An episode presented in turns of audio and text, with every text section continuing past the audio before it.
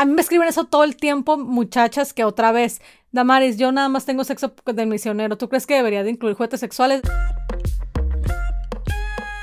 ¿Qué tal a todos? Gracias por acompañarnos una vez más al podcast Entre Hermanas, un espacio creado para ti donde vamos a hablar temas de tu interés, siempre dando nuestro punto de vista tanto personal como profesional. Yo soy Alejandra Espinosa y como siempre me acompaña The One and Only, mi life coach favorita, mi sister Damaris Jiménez, mejor conocida en este podcast como N.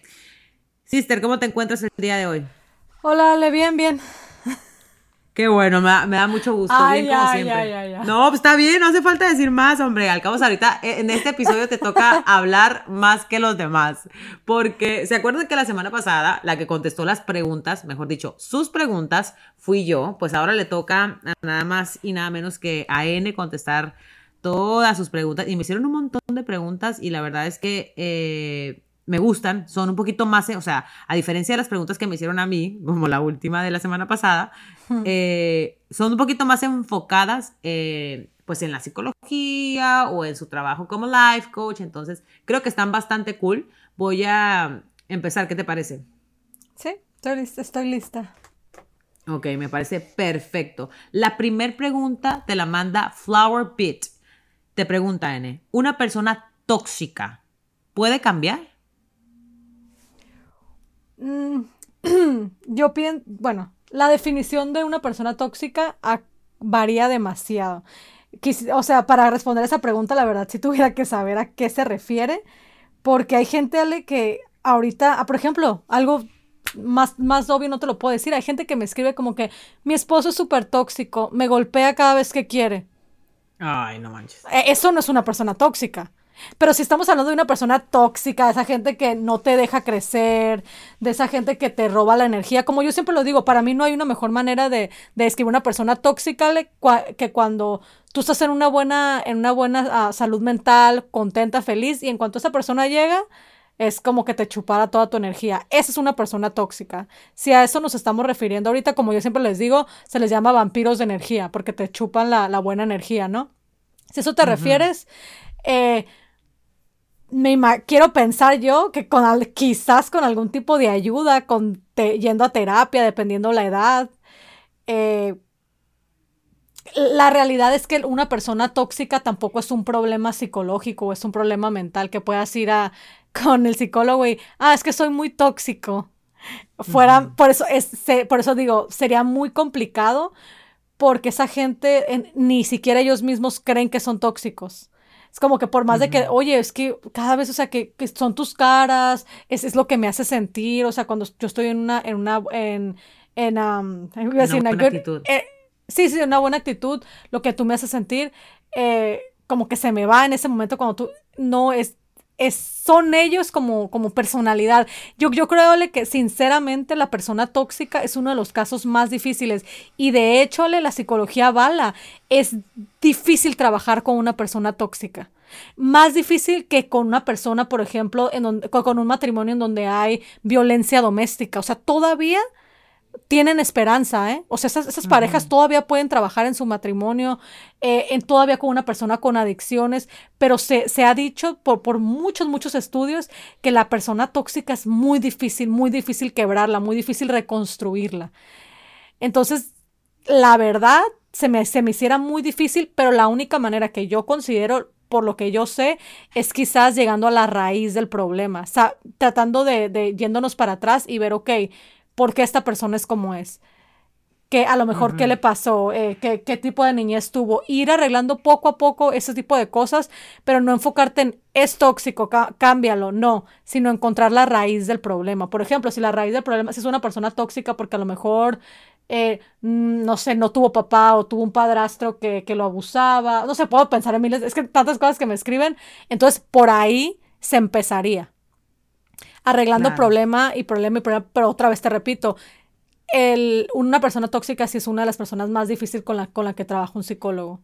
Porque eh, es difícil, o sea, no es que sea difícil de identificar para a lo mejor un psicólogo, pero sí para la persona a la que están, eh, pues la que está haciendo a la víctima. Sí, víctima, a la víctima, sí, por supuesto, exactamente, como, como lo digo, o sea, no es lo mismo que yo vaya, que yo vaya, por ejemplo, con un terapista y le diga, oye, este, mira, mi esposo es bien violento, es bipolar. ¿Por qué? Porque todo eso tiene un nombre y una definición. El problema con la gente tóxica es que busca la, busca la definición de tóxico hay miles de definiciones, lo hemos hecho de hecho un chiste, Ale. No, no mires todo el tiempo en Instagram la gente chistosita que hay ahí la, tóxica, el tóxico. A mí personalmente me parece un muy mal chiste, pero ya lo hemos, se, se ha salido de control y eso está siendo un problema para hacer investigaciones, para hacer estudios, porque no hay una definición clara, Ale. Ya una persona tiene problemas con su pareja porque le pega, porque la, porque lo humilla, porque te, te lo digo porque a mí me lo escriben. Este, mi esposo siempre me está sobajando. Eh, es muy tóxico. Sobajar es abuso. Para empezar, sobajar es, un es abuso emocional y psicológico. No es que sea una persona tóxica. Entonces, es difícil porque no hay una definición clara, para que me entiendas. Claro, claro. Bueno, te voy a hacer también, al igual que tú hiciste, tratarte, pues tratar de buscar de todo un poco, preguntas eh, no, no en la misma rama. La que sigue es un poquito más fuerte y te pregunta, te pregunta Nereida, ¿qué opinas de los sex toys? Los juguetes sexuales. Yo, la verdad, yo pienso que todo lo que, lo que una pareja eh, mete en su cama o, o, quiere agregar a su sexualidad o para hacer spice things up o como le quieras llamar, yo personalmente a mí se, me parece algo muy bueno de hacer, muy bueno de usar. Y yo normalmente yo sí lo recomiendo, o sea, pienso que es una manera como que de cambiar un poquito la rutina. Eh, yo estoy de acuerdo, me, parece como que otra vez una manera buena de, tratar como que de cambiar el, el, el, no sé, ¿no? Hay personas que nada más tienen sexo el misionero todos los días. Eh, entonces, sí pienso, ya entrando, ya entrando al, al tema de los juguetes sexuales, que hay que ir por partes. A mí me escriben eso todo el tiempo, muchachas, que otra vez, Damaris, yo nada más tengo sexo del misionero. ¿Tú crees que debería de incluir juguetes sexuales? No. Mejor, mejor este. Hay muchas otras. hay mucho, exactamente. O sea, si tú lo sabes, entonces yo es como que no, realmente no.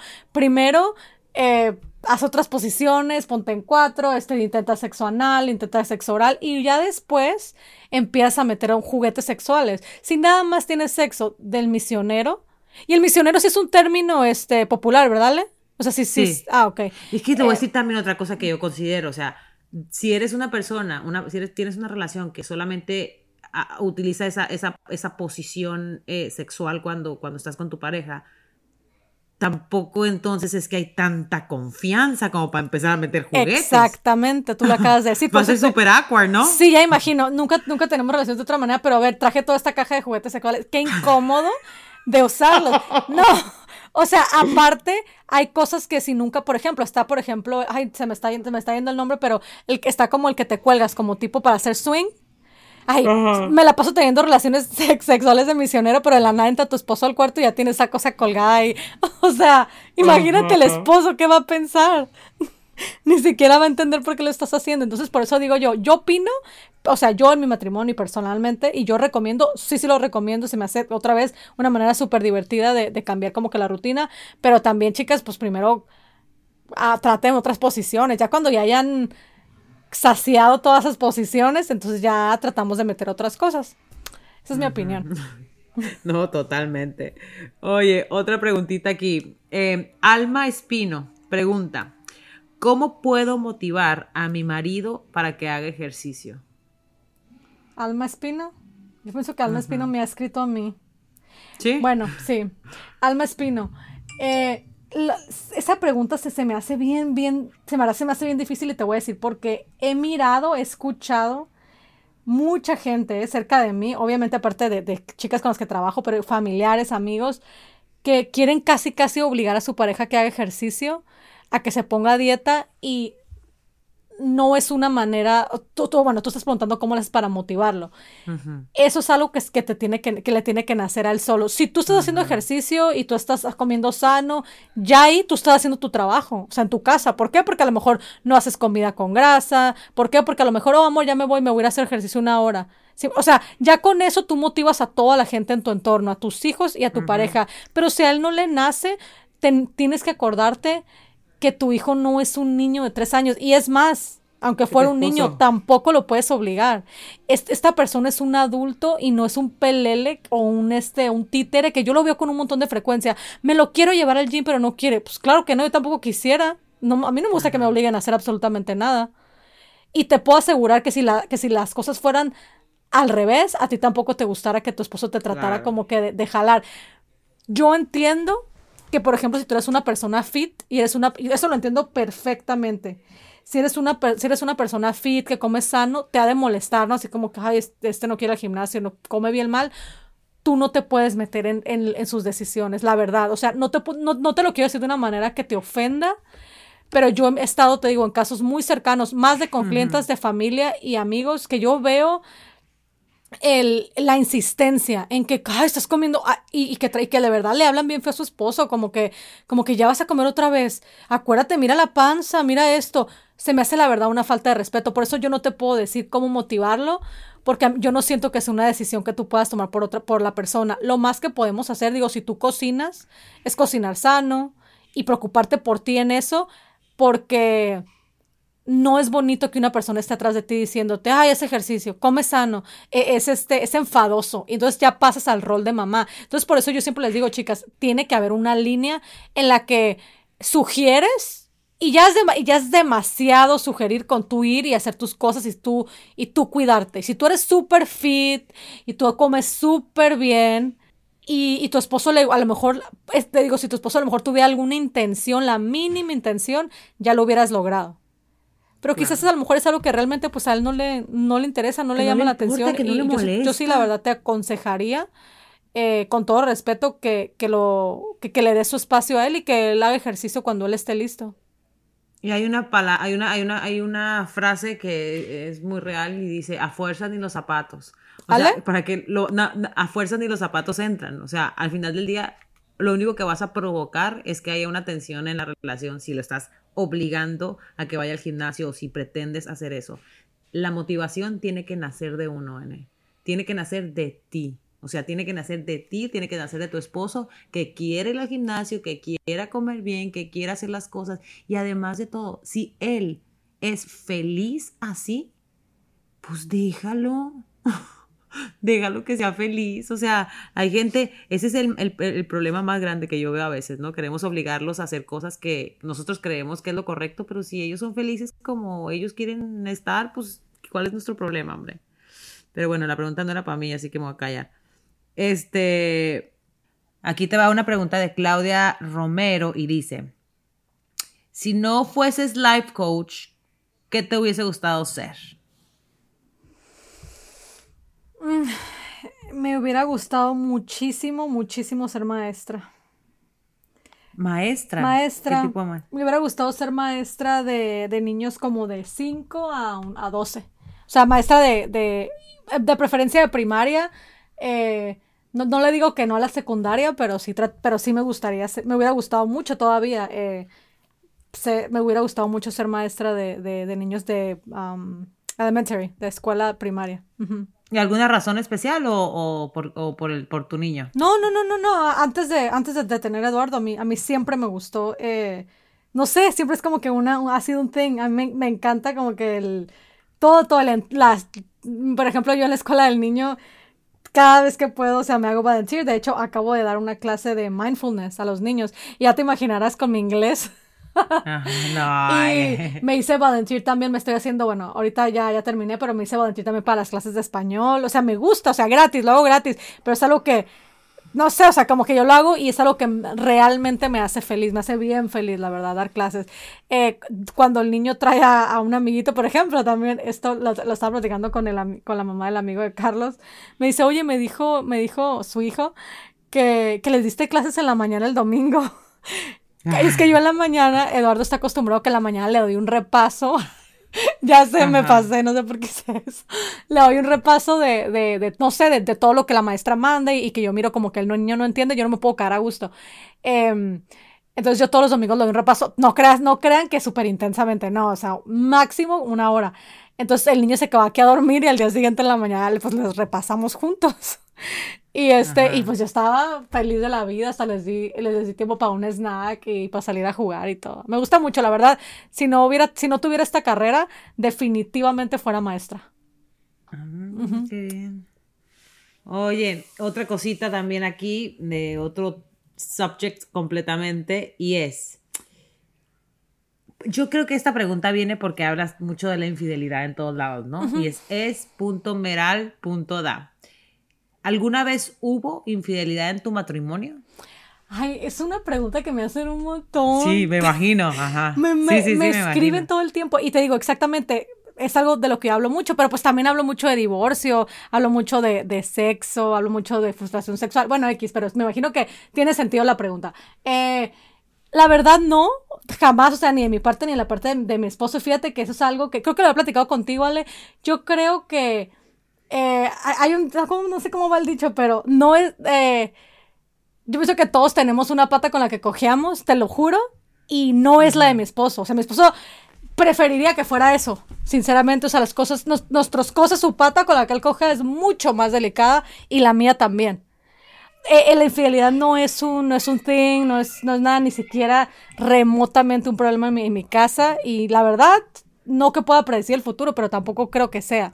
Otra vez, todos, todos tenemos una pata por la que cogíamos. Mi, mi, matrimonio, por supuesto que tiene problemas, pero mucho más grandes que la infidelidad. O sea, para mí la infidelidad fue algo mínimo. Quizás algún día hablaré de eso, eh, pero definitivamente no, la infidelidad no es un problema aquí en mi, en mi matrimonio. Bueno, y justamente, N, hablando de, de, tu relación, Sweet Pie me está preguntando que brevemente cuentes un, bueno, lo que, ella lo quiere full como story time, o sea que un podcast completo, pero lo, vamos a dar así como un tentempié. ¿Cómo conociste a tu esposo? Lo conocí en high school. Somos, high school somos es lo que te somos, somos high, school, sweethearts, pero de hecho no empezamos a tener una relación en high school. Eh, mi esposo era muy buen amigo de mi hermano, de mi hermano Gilberto. Y algo súper, un quote, nada más para que sepan que se me hace algo súper chistoso.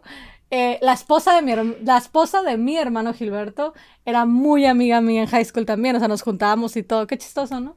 Bueno, así lo conocí. Así lo conociste. y, y, después se dejaron y después. Sí, sí, sí. O sea, no, de hecho en high school no, no, o sea, de hecho en high school a mí ni, y según él dice que yo tampoco, eh, a mí ni me gustaba ni nada. Yo ahí creo que tenía otro noviecillo, pues él también. Este. X, o sea, nos conocíamos, pero no, no. Eh, fue de hecho después de que, de que él salió de high school eh, que empezamos a.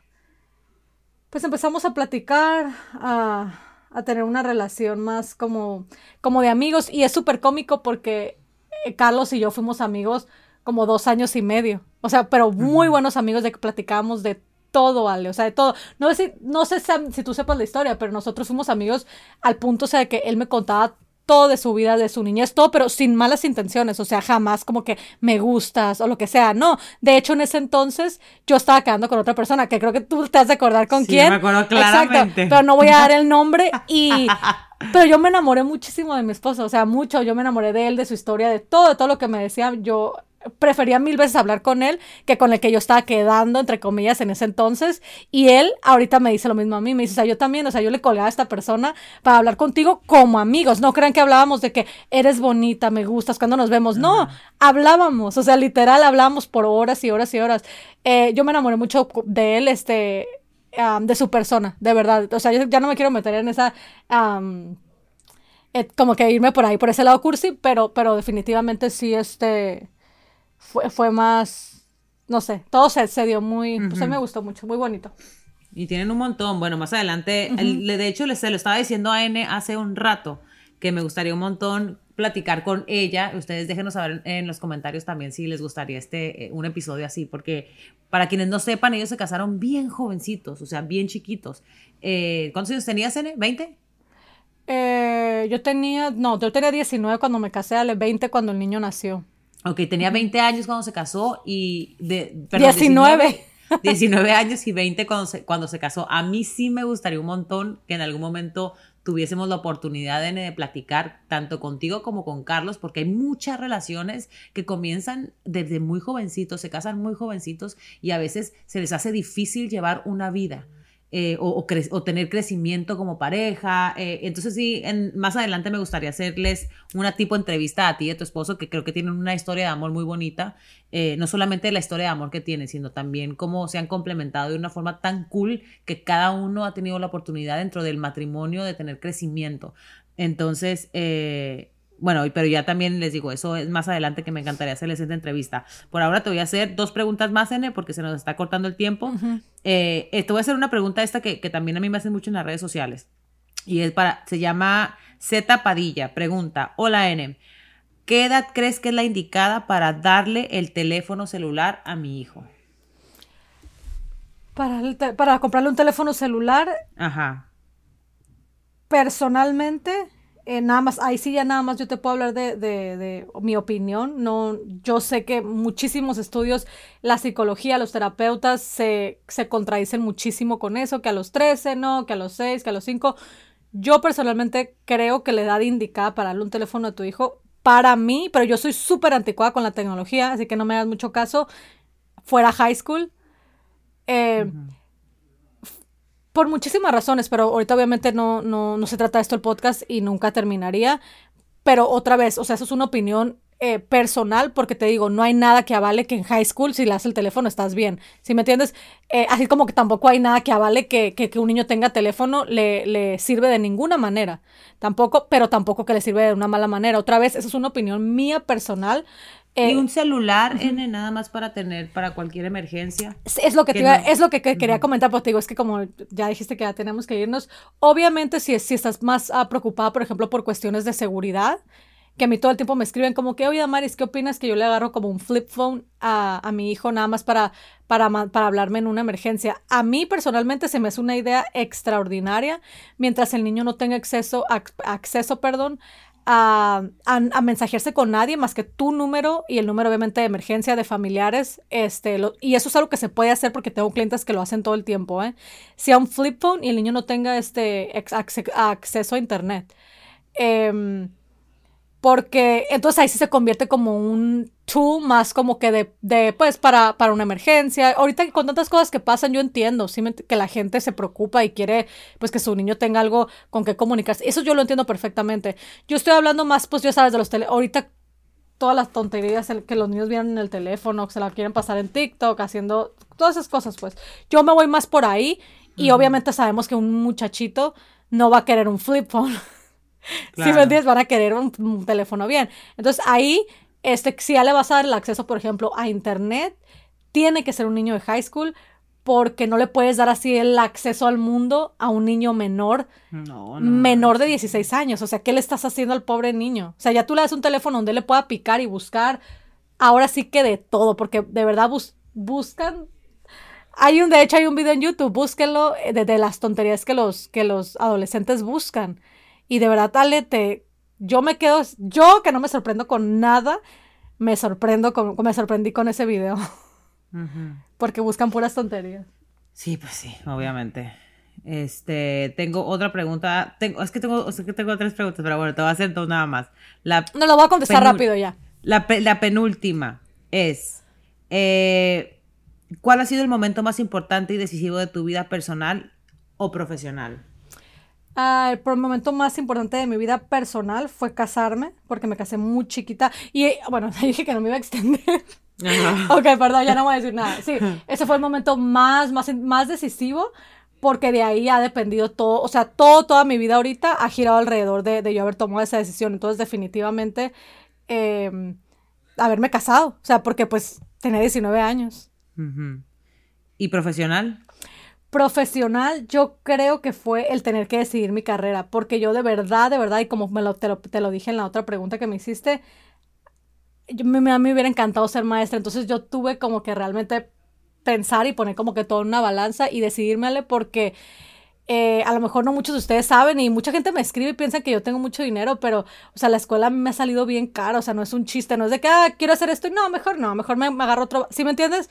Así no funciona, así no funciona, entonces yo tuve realmente que, que decidirme y decir, ok, esta es la carrera que voy a hacer, esto es a lo que me voy a dedicar y, sí tuve que, que poner las cosas en una balanza y tomar esa decisión y la verdad estoy feliz. Penúltimo, ahora sí, ¿cuál es tu mayor miedo? Mi mayor miedo Ay, no, tengo muchos, ya sabes cómo soy. eh, tengo muchos miedos, pero yo pienso que mi mayor miedo sería fallarle a mi hijo. Fallarle en cualquier sentido, faltarle, em, decepcionarlo, todo, todo lo que tenga que ver con, con, con, Eduardo, la verdad para mí son, son, es un tema muy, muy, muy, muy delicado. O sea, me asusta todo lo que tenga que ver con, con yo defraudarlo. Y ya, ahora sí la última. Creo que es la misma persona que me mandó preguntar la otra pregunta del podcast pasado, Talía. Ah, sí, Talía. Ya Talía pregunta, Talía pregunta, ¿por qué no tengo ganas de tener sexo con mi marido? Me da risa porque es, es, pues no tiene, no tiene cara su, su, su, su perfil, ¿no? Eh, de seguramente abrió un perfil para hacer pues estas preguntas porque me río, pero, pero en realidad debe estar bien agobiada y por eso me preguntó en el podcast pasado a mí si yo en algún momento había, le había dicho que no al sexo con mi esposo y, y ahora ella me doy cuenta de que me preguntó a mí por qué, o sea, que quiere que tú le digas, N, por qué a veces ella no tiene ganas de tener sexo con su marido. Obviamente, pues pueden haber muchísimas razones para también para contestar. No me gusta contestar esas preguntas, sale porque a veces me es como mucha gente me escribe y me, hacen preguntas así como esa, sin sentido, sin, sin, información. Eh, hay tanto, o sea, hay muchas preguntas que yo, te, que yo le pudiera hacer a ella, eh, porque hay muchas razones por las que una mujer no puede ser que no tenga ganas de no tener sexo con, con su pareja. Un ejemplo puede ser una infidelidad. Una infidelidad, o sea, te pone por el suelo en esa área. Eh, puede ser libido bajo, puede ser alguna enfermedad, eh, puede ser un problema hormonal, puede, puede ser alguna medicina que esté tomando, puede ser que a lo mejor tiene depresión postparto, puede ser que a lo mejor está demasiado subida de peso. Hay muchas razones y así le puedo seguir. Entonces, no te puedo dar esa respuesta al menos de que sepa tu historia. Si gustas, me puedes escribir directamente a mi, a mi, a mi a mi Instagram, dime quién eres y, más o menos mándame ahí tu, tu, pues tu historia y dime lo que está pasando porque así nada más no te puedo decir por qué, o sea, porque hay muchas razones. Fíjate que qué grande, qué gran respuesta diste, N, porque justamente yo, yo, también lo había pensado, es que hay tantos factores que pueden determinar tu líbido. O sea, no es solamente el deseo que puedes tener por una persona, si te gusta y si te vuelve loca y tienes ganas de... No, no necesariamente. Hay muchos factores, de verdad, y lo acaba de mencionar N. A veces pueden ser factores, eh, puede, ser una cuestión hormonal, una cuestión... Muchas cosas que no tienen idea. Y se pueden arreglar a lo mejor con una visitadita al doctor. Y no tiene nada que ver con que ya no quieras a la otra persona. Así que eh, escríbele, escríbele, Talía. De verdad, si estás preocupada con eso, escríbele a N y bueno, ya te va a dar un poquito más de de, de feedback de, de, sobre lo que estás, sobre la situación que estás llevando. Pues bueno, gente bonito, ojalá les haya gustado este, este episodio. Yo me lo, me lo disfruté muchísimo, de verdad. Gracias a todos por acompañarnos. Recuerden que si de esto que habló N hay algún tema que les gustaría que tocáramos un poquito más a fondo, déjenoslo saber en los comentarios. Denle like a este podcast, denle like a nuestro podcast, eh, a nuestro Instagram, arroba podcast entre hermanas, arroba pitaya FM y nos vemos la próxima semana en otro episodio más de Entre Hermanas. Bye bye. Besos a todos. Bye bye.